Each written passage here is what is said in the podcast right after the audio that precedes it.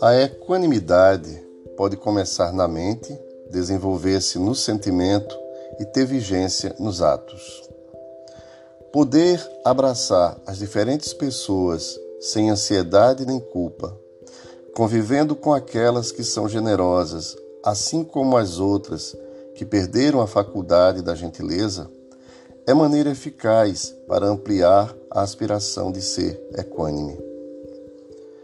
Normalmente, Diante de cenas agressivas, a ira toma corpo no observador, que se deixa perturbar pelo acontecimento infeliz. Nas conversações doentias, a maledicência e a acusação indébita desenvolvem-se como praga que ameaça o jardim da fraternidade.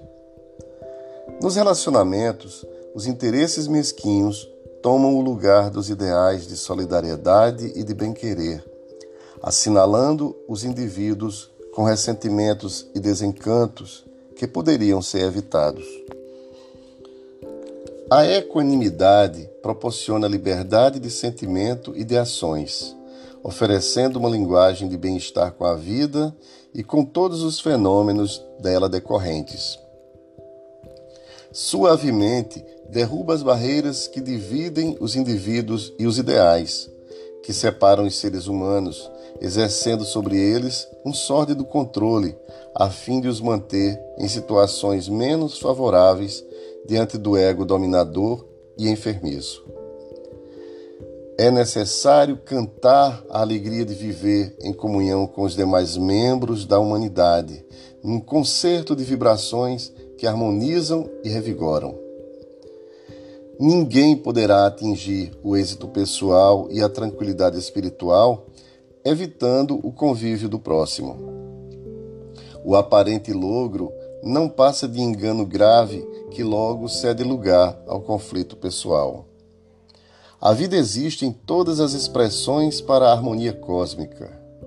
As diferenças aparentes fazem parte do processo de equidade. Jesus é o protótipo mais perfeito de ser equânime que o mundo jamais conheceu.